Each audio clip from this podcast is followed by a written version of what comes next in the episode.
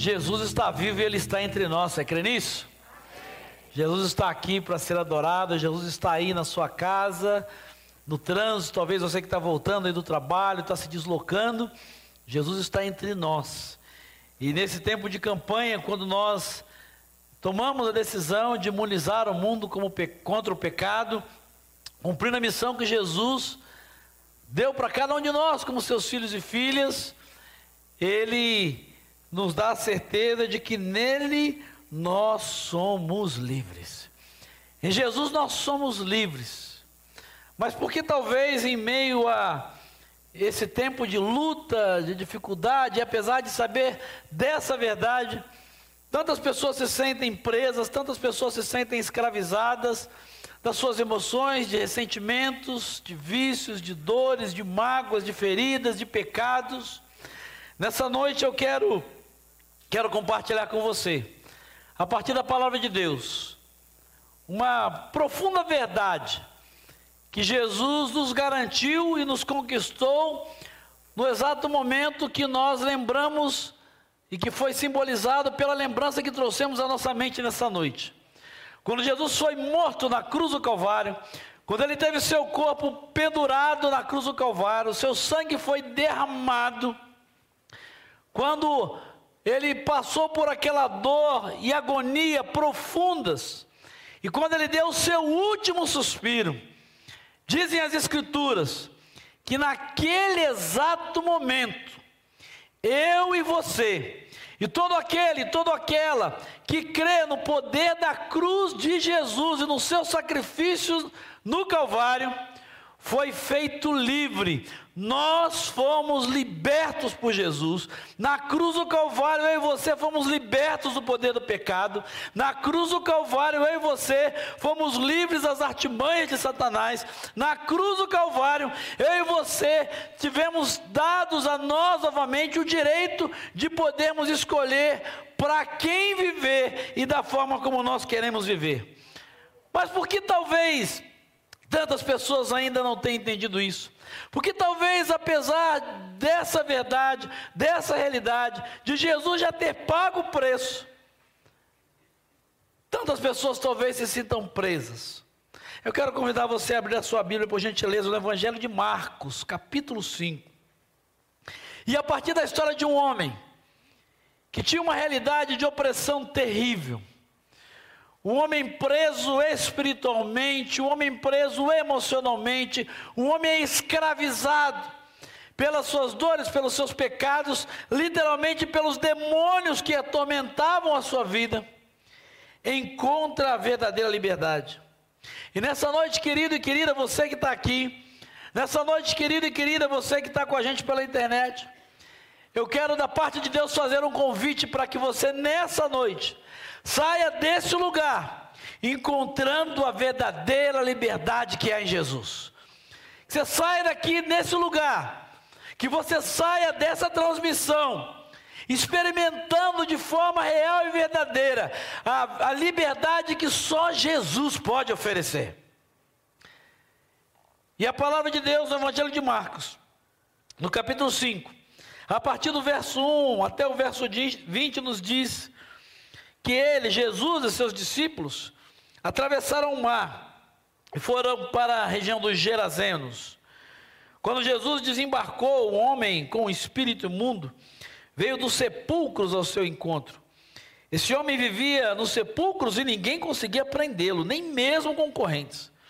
Muitas vezes lhe haviam sido acorrentados os pés e mãos, mas ele arrebentava as correntes e quebrara os ferros de seus pés. Ninguém preste atenção, ninguém era suficientemente forte para dominá-lo. Noite e dia ele andava gritando e cortando-se com pedras entre os sepulcros e nas colinas.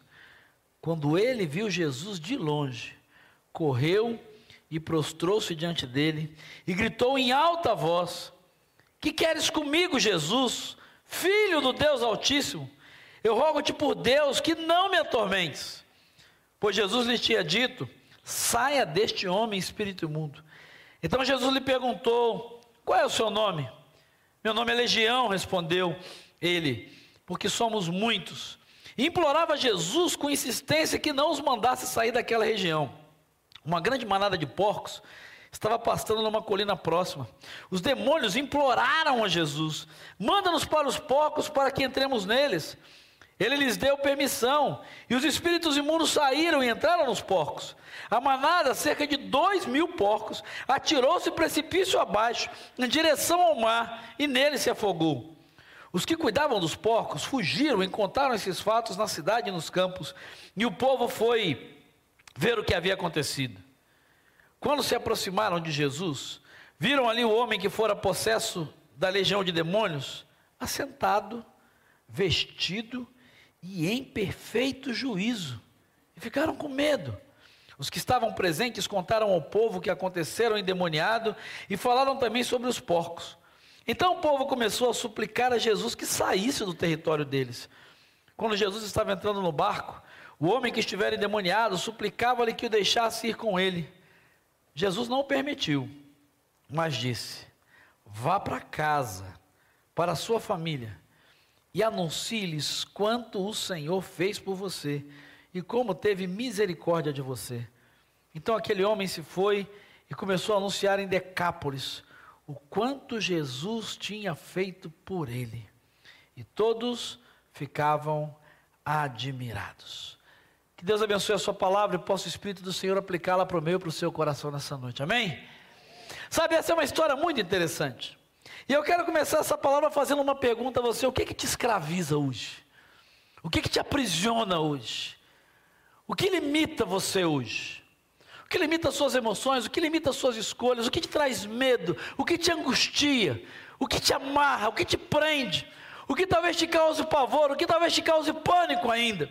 A situação desse homem era uma situação talvez muito parecida com alguns de vocês que estejam aqui, tanto presencialmente quanto virtualmente. O texto vai dizer que ele vivia num ambiente completamente desfavorável. A região onde ele estava, região dos Gerazenos ou dos Gadarenos, dependendo aí da sua versão, que está ligada à região né, de Gadara, onde ele vivia, era um território habitado na sua maioria por gentios, ou seja, não judeus, pessoas que não seguiam a religião dos judeus, que adorava a Deus, ou Deus Yahvé, eram considerados pessoas não tementes a Deus. E o que que sinaliza isso para nós? A presença dessa manada de porcos, porque naquela época os porcos eram considerados animais impuros. Desde então tudo mudou, porque os porcos hoje são puros e puríssimos, de primeira grandeza. De primeira grandeza, antes que alguém pense numa gracinha, o inimigo né, tente colocar no seu coração. Mas aquela época, aquela época, os porcos eram animais considerados impuros, segundo a lei dos judeus eram animais que não deveriam sequer ser usados para alimentação humana. Então, o fato de haverem tantos porcos naquela região onde aquele homem estava, deixa claro para nós que aquele era um ambiente desfavorável.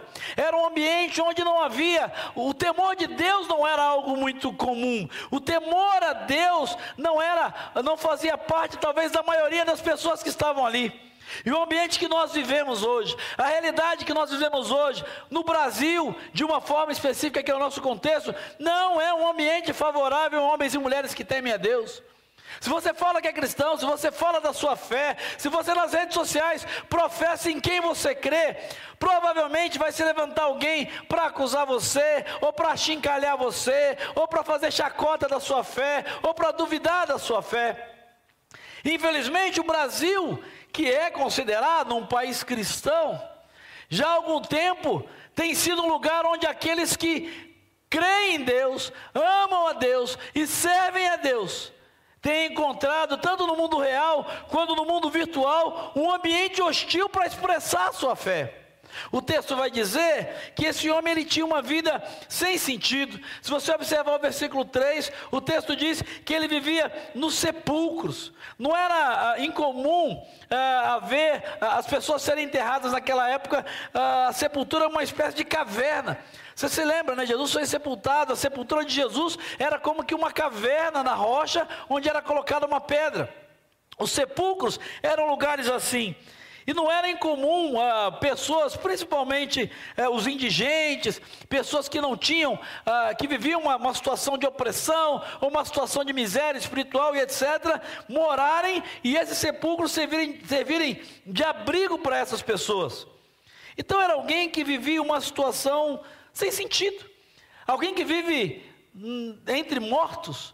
Alguém que vive e que habita numa sepultura. Alguém que vive e que tem como eh, rotina de vida a convivência com pessoas mortas, com sepulturas vazias.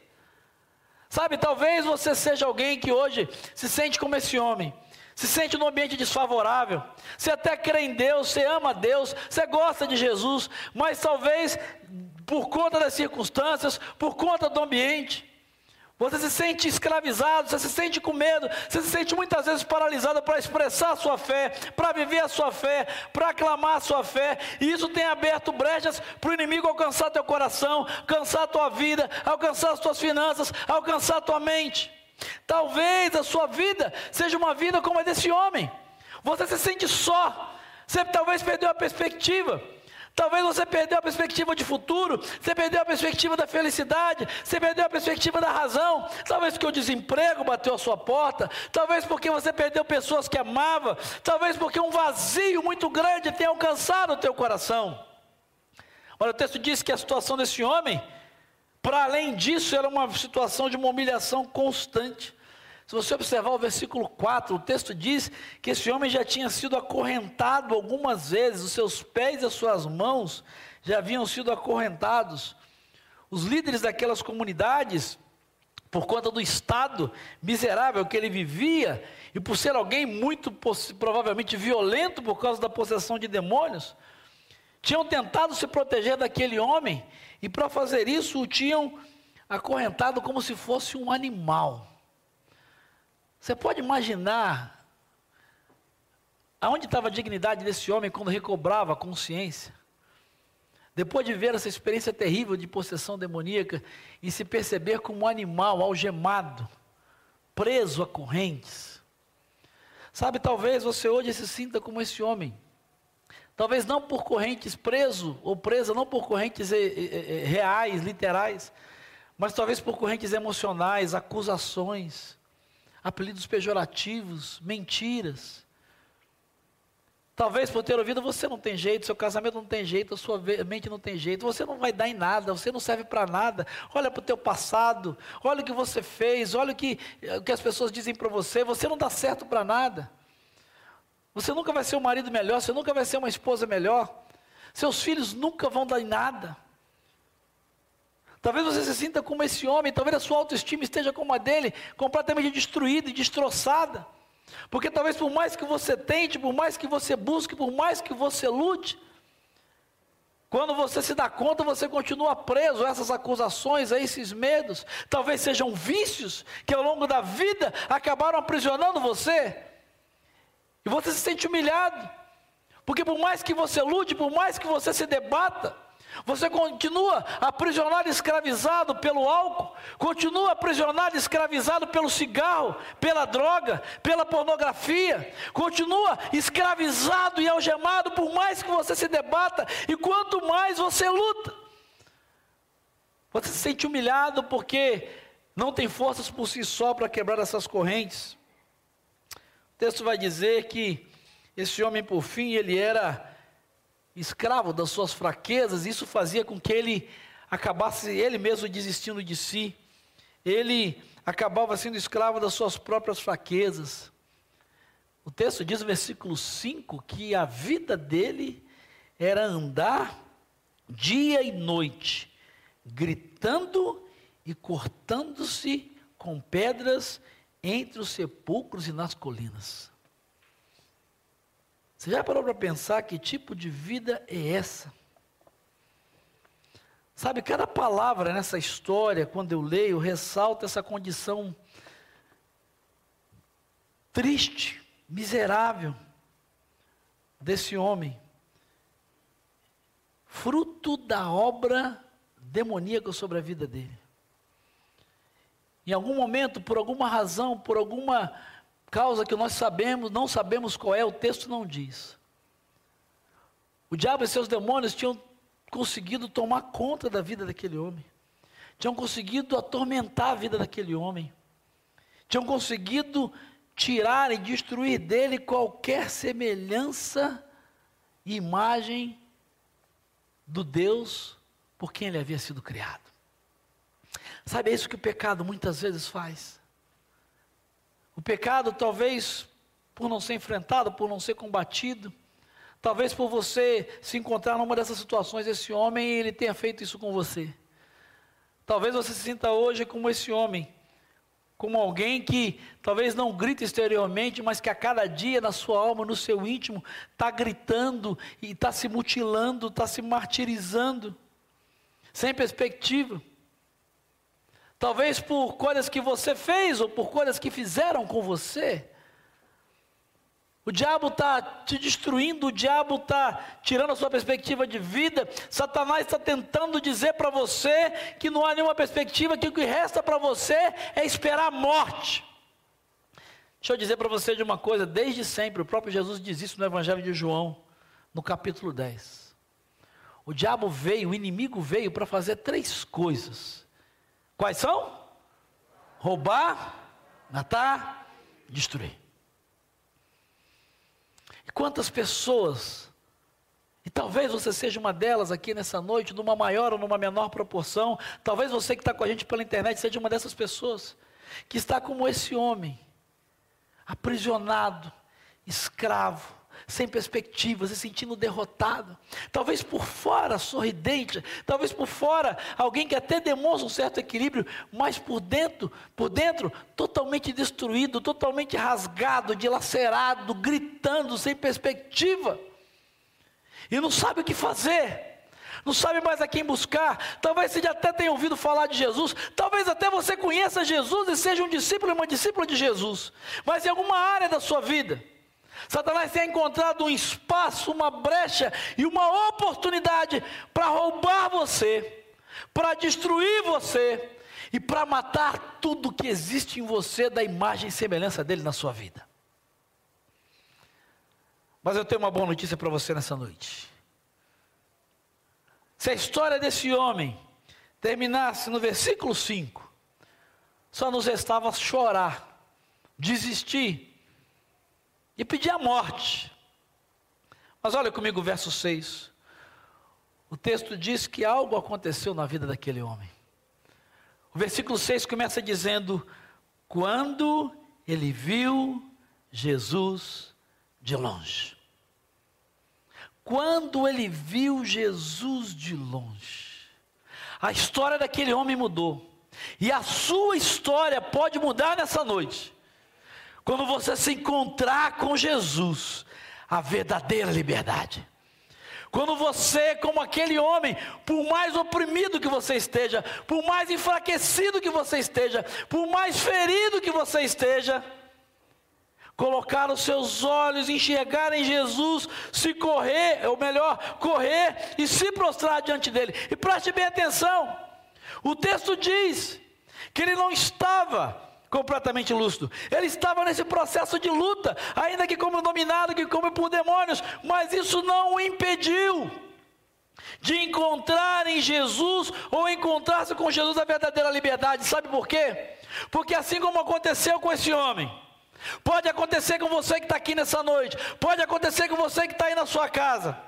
Ao se encontrar com Jesus, não importa o que você fez, não importa o que fizeram com você, não importa qual ambiente você esteja enfrentando, o tamanho, o quão ele seja desfavorável, não importa qual sentido esteja sendo a sua, sem sentido esteja, esteja sendo a sua vida, não importa o quão humilhado você se sinta, não importa o quão escravo das suas fraquezas você seja, em Jesus, assim como aquele homem, nessa noite você pode encontrar a verdadeira liberdade. Porque o próprio Senhor Jesus diz no Evangelho de João, no capítulo 8, versículos 32 e 36, palavra de Jesus: E vocês conhecerão a verdade, e a verdade vos libertará, porque se o Filho os libertar, vocês serão de fato livres. Eu quero declarar isso para você nessa noite, que chegou aqui nesse lugar, que conectou nesse canal como igreja do Senhor, como alguém que talvez está buscando liberdade, que nessa noite Jesus quer libertar você, Jesus quer restaurar você, e eu quero dar você duas razões para você acreditar nisso. Eu quero dar a você, a partir da experiência desse homem, duas razões. Porque a realidade desse homem é a mesma que muitos de nós ou enfrentamos, ou estamos enfrentando, ou um dia iremos enfrentar. Nós somos alvos fáceis para o maligno. Nós somos presas fáceis para Satanás e seus demônios. Nós não temos força, nós, não, nós mesmos não temos capacidade, nós e nós mesmos não temos estratégia, nós e nós mesmos não temos resiliência, nós e nós mesmos não damos conta do que Satanás quer fazer da nossa vida. Assim como aquele homem, todo homem e mulher que passa por essa vida, não é páreo para a obra de Satanás e seus demônios. Mas existe, existem duas coisas que esse texto ensina para nós. A primeira delas é que apesar do poder de Satanás, apesar da estratégia de Satanás, apesar da humilhação que você esteja enfrentando, apesar do ambiente desfavorável, apesar de se sentir humilhado, apesar de se sentir sem força muitas vezes para quebrar as correntes. A primeira verdade que eu quero dizer para você nessa noite, e que esse texto diz para nós, e que aquele homem descobriu, é que você pode encontrar a verdadeira liberdade em Jesus, porque só Jesus tem todo o poder. Tem gente que tem medo de Satanás, tem gente que tem medo de demônios, tem gente que tem medo. Deixa eu dizer para você, você tem que ter a consciência de não brincar no mundo espiritual com coisas espirituais. E tem gente que faz isso falando, às vezes cantando nas suas reações, nas suas emoções, o diabo tem poder. Não, deixa eu dizer para você. Não, não. O diabo tem muito poder. Os demônios têm poder. Não, os demônios têm muito poder. Isso é verdade, a Bíblia diz isso. A história desse homem mostra o que o diabo, o que os demônios podem fazer com o ser humano. E todos nós estamos sujeitos a isso. O diabo tem poder, tem muito poder, os demônios têm poder, tem muito poder, mas a palavra do Senhor diz para nós que Jesus tem todo o poder. Todo o poder. Se você observar o versículo 4, o texto diz que das pessoas que tinham passado pela vida daquele homem, o verso 4 tinha dito que até aquele momento ninguém era suficientemente forte para dominar aquele homem para mudar a história daquele homem, para transformá-lo e para libertá-lo daquilo que ele vivia. E os versos 5, o verso 5 vai dizer: Noite e dia ele andava gritando e cortando-se com pedras entre os sepulcros das colinas, mas quando ele viu Jesus de longe, correu e prostrou-se diante dele. O diabo tinha muito poder, o diabo e os demônios tinham muito poder, e eles pintaram e bordaram com aquele homem, até o momento que ele se encontrou com aquele que tem todo poder, toda autoridade, todo domínio. E eu quero dizer para você nessa noite, em nome de Jesus, querido, você que está aqui, você que está com a gente pela internet, Talvez o diabo tenha pintado com você, esteja destruindo você, esteja arrebentando com as suas emoções, com a sua fé, com, os seus sonhos, esteja arrebentando com o seu casamento. E talvez você esteja hoje se sentindo escravizado, derrotado e angustiado. E eu vou dizer para você: Satanás tem poder para fazer isso sim. Os, os demônios têm poder e ele usa pessoas, ele usa estruturas, ele usa empresas, ele usa economia, porque o mundo jaz o maligno, ele tem muito poder, mas nessa noite está diante de você e à sua disposição aquele que tem todo o poder para mudar a sua história. Todo o poder. O versículo 9 diz que não era qualquer probleminha. Quando Jesus pergunta o nome do demônio que estava naquele homem, qual é a resposta que ele dá lá, que os demônios dão? Legião. Você sabe quantos soldados compunham uma legião romana? A legião é um grupamento do exército romano. Quantos? Seis mil. Uma legião romana era formada por seis mil soldados. Ou seja, não era qualquer capirotozinho, não era qualquer Zé Pilintrazinho, não era um demôniozinho, não, não, não, não, não. E aí tem gente que fica inventando é o negócio de perguntar nome. Ó, deixa eu dizer, deixa eu abrir um parênteses. Negócio de expulsão de demônio, tem que perguntar nome, ficar fazendo entrevista, RG, CPF do demônio, testemunho de demônio. Não tem base bíblica para isso na Bíblia, não, tá? Isso não é prática bíblica nem de Jesus. Esse é o único momento onde Jesus pergunta o nome de um demônio. E ele pergunta para mostrar o poder dele, não para saber quem era o demônio, o nome do demônio, o poder do demônio. Você não precisa de saber o nome de demônio e ficar batendo papo, né, fazendo DR com o demônio para expulsá-lo. A gente gosta de fazer DR com o demônio, não, você tem que orar. É oração e jejum e autoridade espiritual e usar o nome daquele que tem todo o poder. Fecha parênteses. Porque tem a turma que acha que tem. Eu não sei expulsar, tem que ficar perguntando o nome. Você perguntou o nome, ele já deu uma voadora em você, já deu, se não tiver fé. Isso, esse texto não dá base para ficar fazendo entrevista com o demônio. Jesus pergunta por duas razões. A primeira deles, delas é que ele queria mostrar para nós e deixar muito claro quem é que tinha todo o poder eram cerca de 6 mil demônios. A ideia aqui é de que esse homem enfrentava um adversário muito, ou adversários muito maior do que eles. E a história desse homem representa as muitas forças que se opõem a Jesus.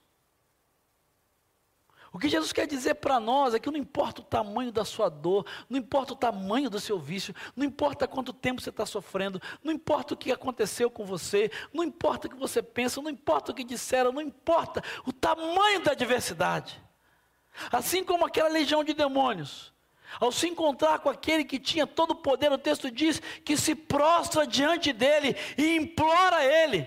Não importa porque no céu, na terra e debaixo da terra não há outro nome que não tenha que se dobrar diante do poder que há no nome de Jesus.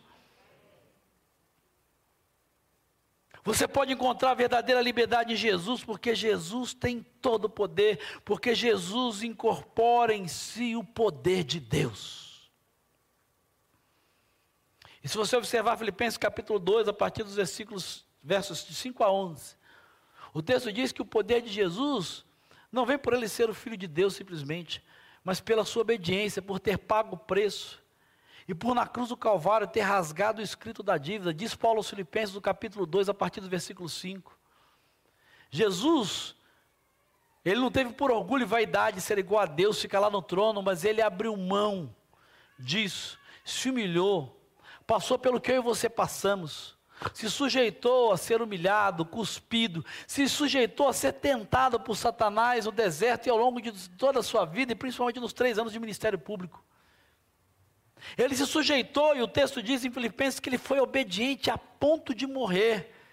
E morrer na cruz do Calvário, da forma mais humilhante e vergonhosa, para pagar o preço do meu pecado, do seu pecado, para pagar a minha liberdade e a sua liberdade. Mas diz as Escrituras em, em Filipenses capítulo 2, que por isso Deus o exaltou sobremaneira e lhe deu o nome que é sobre todo nome, para que o nome de Jesus se dobre todo o joelho dos que estão nos céus, na terra e debaixo da terra.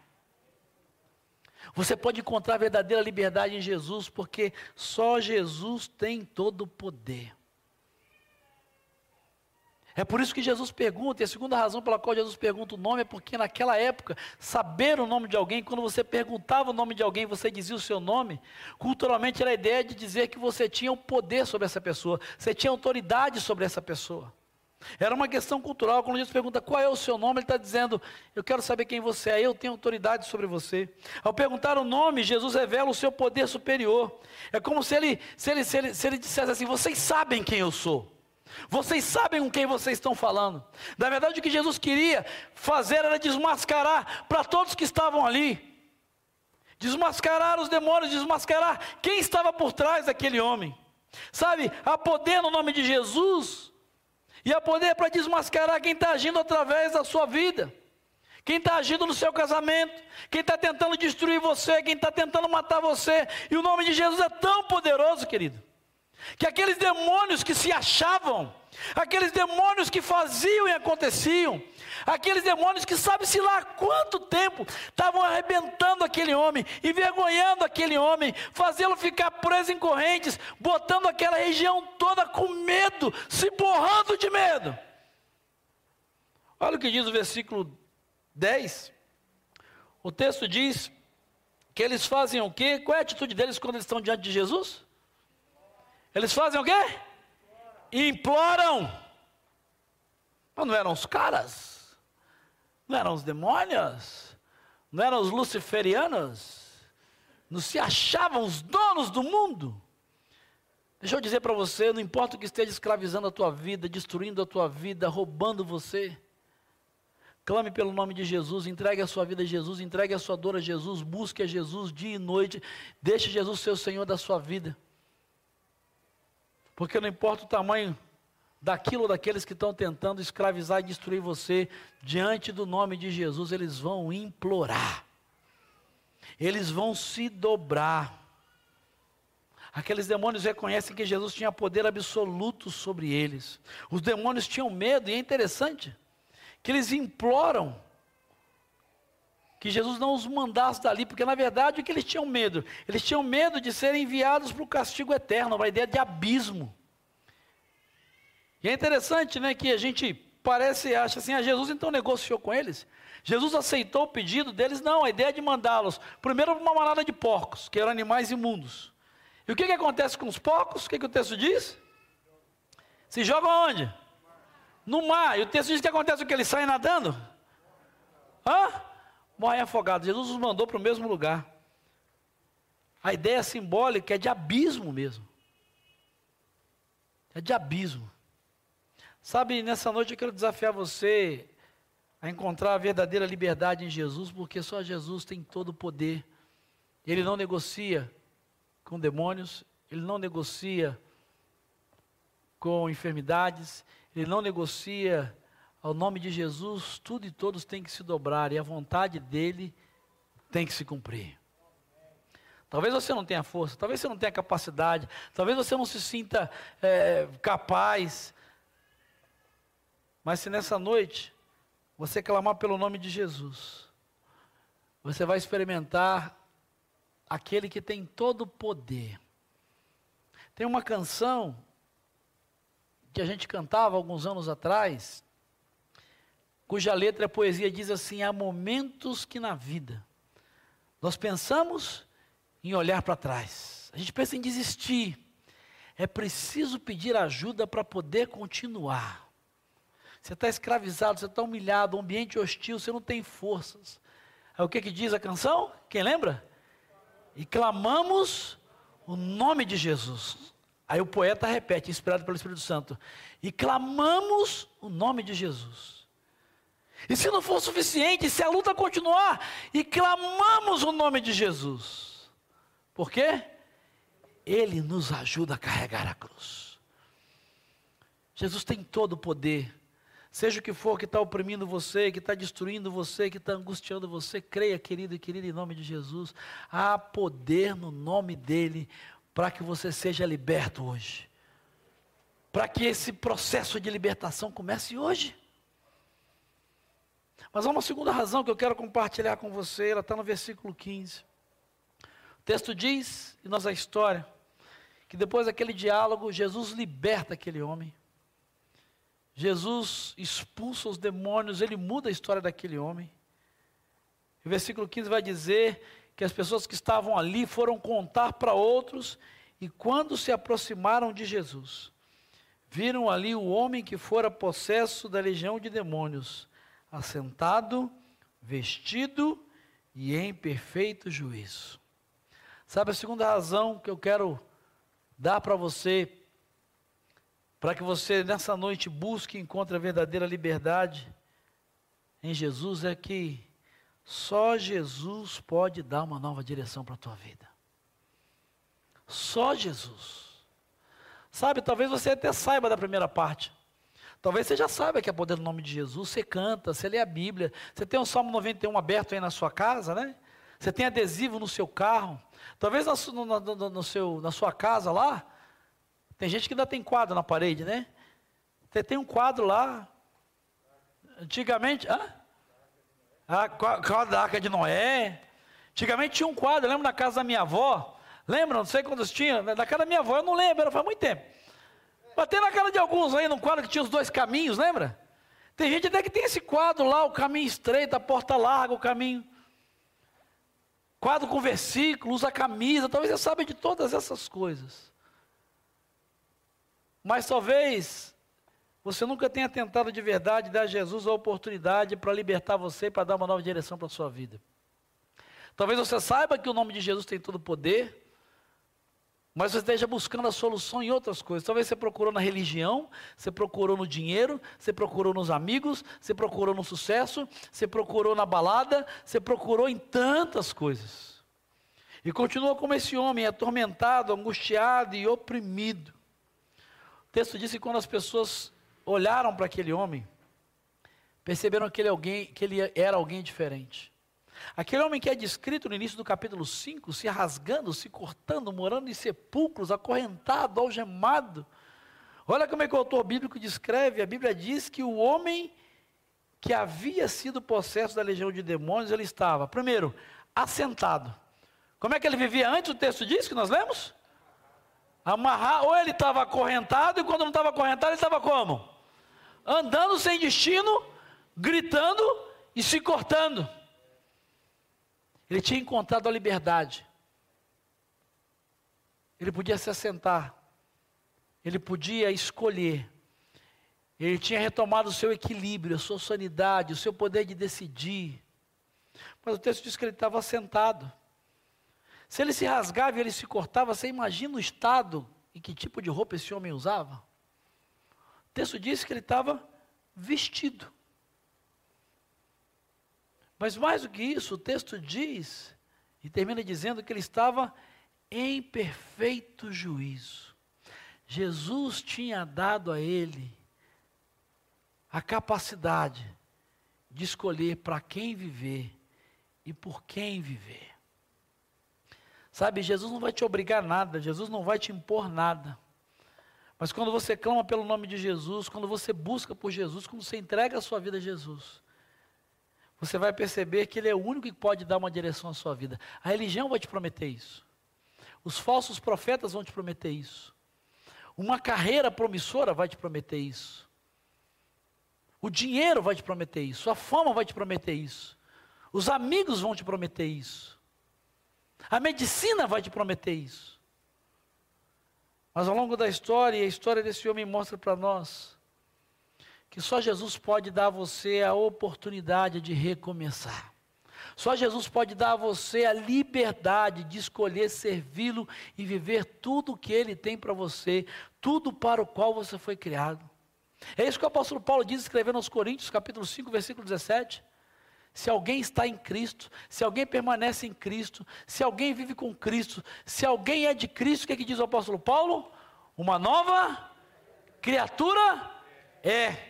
As coisas velhas, e eis que alguma coisa se fez nova. Tudo, tudo, tudo. Jesus restaurou o juízo. Jesus restaurou a dignidade, Jesus restaurou a possibilidade dele se vestir, Jesus restaurou a autoestima, Jesus restaurou a imagem. Sabe a minha pergunta para você nessa noite? É até que ponto você está disposto a permitir que Jesus tome o controle e dê uma nova direção? Até que ponto você crê que Jesus pode dar uma nova direção para você e te dar a liberdade de recomeçar? Até que ponto você acredita que Jesus tem poder para te fazer livre? Para recomeçar, apesar dos teus vícios, apesar das tuas paranoias, apesar das tuas dores, apesar dos teus medos, apesar das burradas que você já fez, apesar daquilo que fizeram com você na sua infância, na sua adolescência, talvez um abuso, talvez uma acusação, talvez uma traição, talvez uma dispensa injusta depois de uma vida dedicada a uma empresa talvez uma traição no casamento, no relacionamento, talvez um abuso sexual, talvez uma violência física, talvez um pai, uma mãe que te abandonaram e te rejeitaram, talvez mentiras e calúnias que levantaram contra você e destruíram a sua imagem, talvez histórias que contaram a seu respeito e até hoje você é escravo, escravo delas. Sabe, me chama muita atenção no final dessa história. É que depois que tudo isso aconteceu, Teve gente, se você observar o versículo 17, que pediu Jesus para que saísse dali. Muito provavelmente, dizem os estudiosos, que eles estavam preocupados com aquilo que eles iam perder, porque haviam outros criadores de porcos na região. Essa é uma das possibilidades. E apesar de tudo que Jesus podia oferecer, apesar de tudo que Jesus tinha feito, eles estavam mais preocupados com aquilo que eles iam perder, ou com o prejuízo que eles poderiam ter. Vai que aparece outro endemoniado e Jesus manda para os porcos de novo. Sabe, talvez você ainda continue escravizado, continue exposto, porque você não está disposto a abrir mão e pagar o preço para que Jesus possa fazer uma mudança na sua vida e te dar a liberdade que só Ele pode dar. Talvez seja abrir mão de falsos amigos. Talvez seja abrir mão de métodos que não são aqueles com os quais Jesus concorda. Talvez seja abrir mão de um relacionamento violento, abusivo, promíscuo sexualmente. Talvez seja abrir mão de amigos que se dizem seus amigos, mas que só te fazem mal e você sabe disso, só te levam para o abismo. A minha pergunta é: do que, que você precisa abrir mão nessa noite, para que você possa experimentar Jesus e a liberdade que Ele pode te oferecer e que Ele quer te oferecer? Talvez você tenha chegado até esse ponto da sua vida escravizado e como aquele homem humilhado, com ambiente hostil, se sentindo sem esperança, porque talvez por diversas outras vezes, Jesus já tenha passado pela sua vida como passou pela vida daquele homem. Jesus já tenha passado pela sua casa, pela sua família outras vezes. E você fez como essas pessoas. Talvez para não ter que abrir mão de amigos, não ter que abrir mão de companhias, não ter que abrir mão de um namoro, não ter que abrir mão de um relacionamento abusivo. Você, como essas pessoas, pediu que Jesus desse um tempo e a escolha é sempre sua. O convite de Jesus para você nessa noite é que você tenha um encontro com Ele, experimente a verdadeira liberdade que só Ele pode oferecer. A pergunta é se você acredita nisso.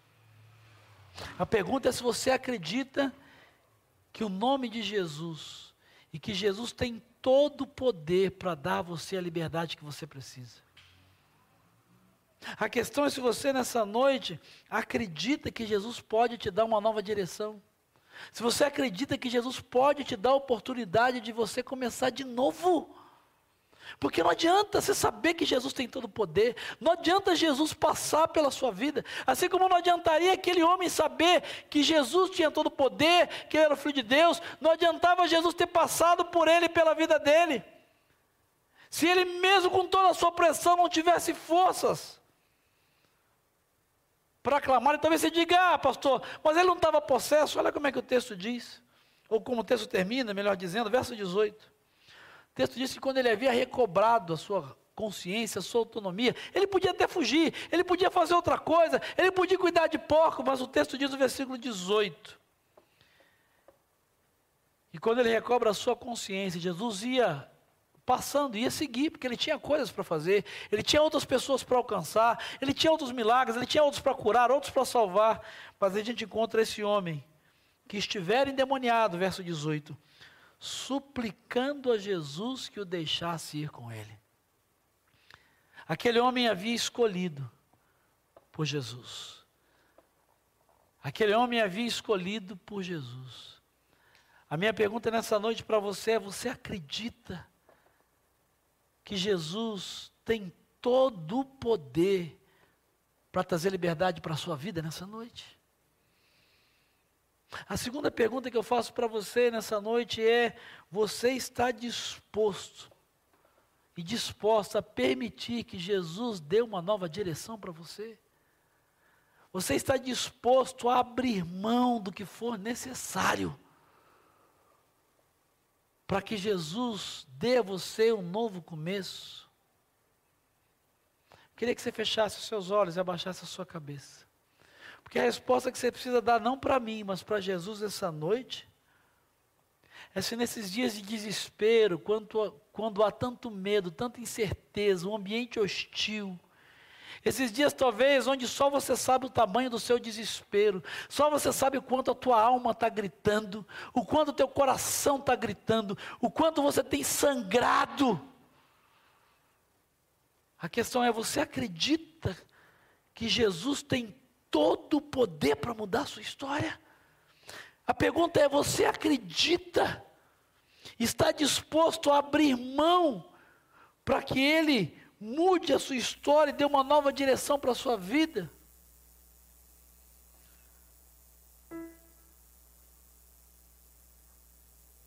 Só você pode responder isso Jesus.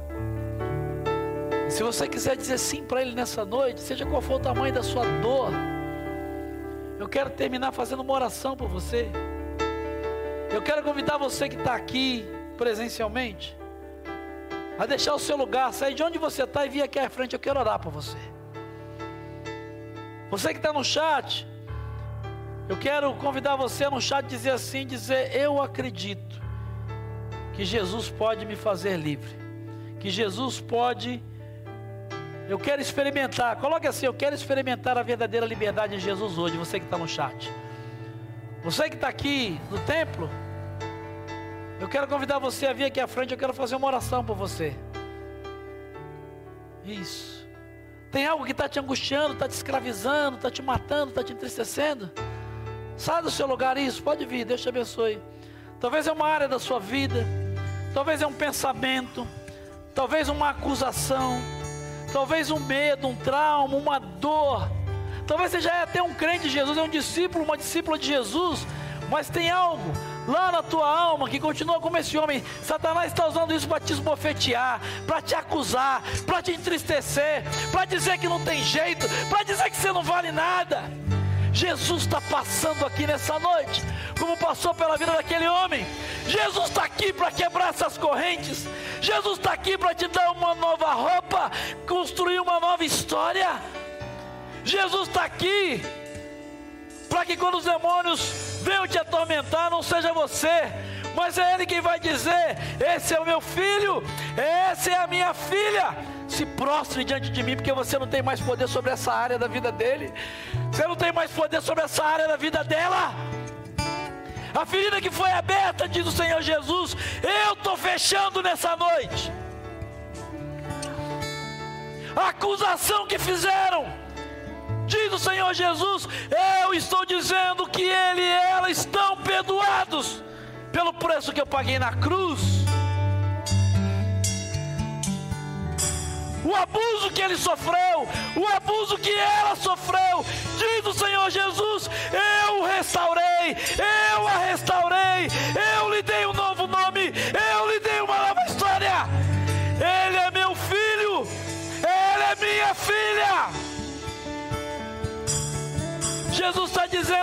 você que está aqui no chat. Seus pais podem ter te abandonado. Sua mãe pode ter te abandonado. E os demônios estão dizendo que você não tem pai nem mãe. Jesus está dizendo nessa noite: Deus está dizendo: Você é o meu filho, você é a minha filha. Eu me alegro em você. Eu me alegro em você. Eu morri para você viver. Eu morri para que você fosse livre. Você acredita? Sai do seu lugar e vem dizer para Jesus. Faça como essas pessoas no chat. Eu estou acompanhando aqui pelo chat. Diga aí no chat isso. Deus abençoe cada um de vocês no chat aqui. Vai dizendo: Eu acredito. Eu acredito. Eu acredito na verdadeira. Eu tomo posse na liberdade que Jesus me oferece. Para alguns é num ato, para alguns é o início de um processo de uma nova vida. Mas a questão é: você reconhece que Jesus tem todo o poder?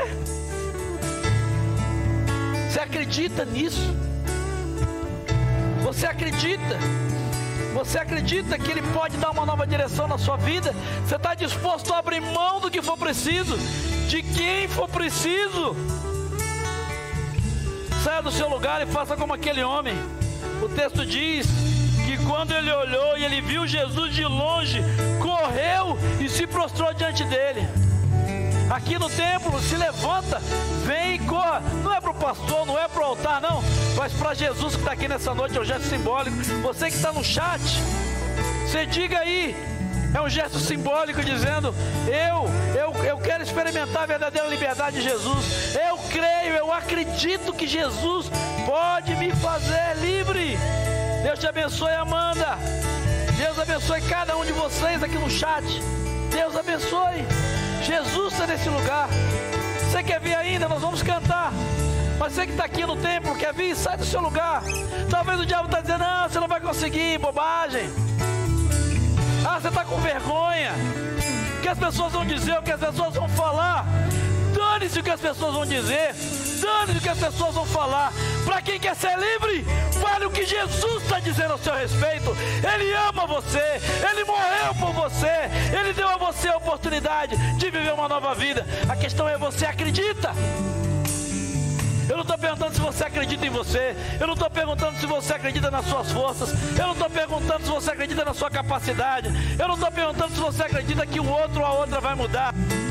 O que eu estou perguntando, que o Evangelho de Jesus está perguntando é: você acredita no poder que é no nome de Jesus? Você acredita que Ele pode te dar uma nova direção? Que Ele pode, como aquele homem, te libertar do vício, te libertar da amargura, te libertar da acusação? Sai do seu lugar e vem aqui, nós vamos terminar orando. Você que está no chat, isso continue. Deus te abençoe, Luiz. Deus te abençoe. Deus te abençoe, Levi. Te abençoe. Deus te abençoe, Cleide Matsuda. Deus te abençoe. Bendito seja o nome do Senhor. Bendito seja o nome do Senhor. Quero convidar aqueles que estão aqui no templo a ficarem de pé. Se estiver na sua casa, fique de pé onde você está, na sua sala, na sua cozinha, no seu quarto. Fique de pé. Com esse gesto, sai aí, sai debaixo da coberta. Afasta para o lado das cadeiras, fique de pé. E declare, faça como aquele homem fez. Declare aqui no mundo espiritual, nesses dias de desespero, quando há medo, quando há incerteza, quando a gente se sente escravizado, eu quero declarar que eu acredito em Jesus. Acredito no Deus Pai, no Deus Filho, no Deus Espírito Santo, no Deus que abre todas as portas que ainda estão fechadas, e que aquelas que não são para ser abertas, Ele não vai deixar abrir, porque a minha vida pertence a Ele, e eu escolhi viver dele, por meio dele e para a glória dele. Você acredita? Abra os teus lábios e diga. nesses dias.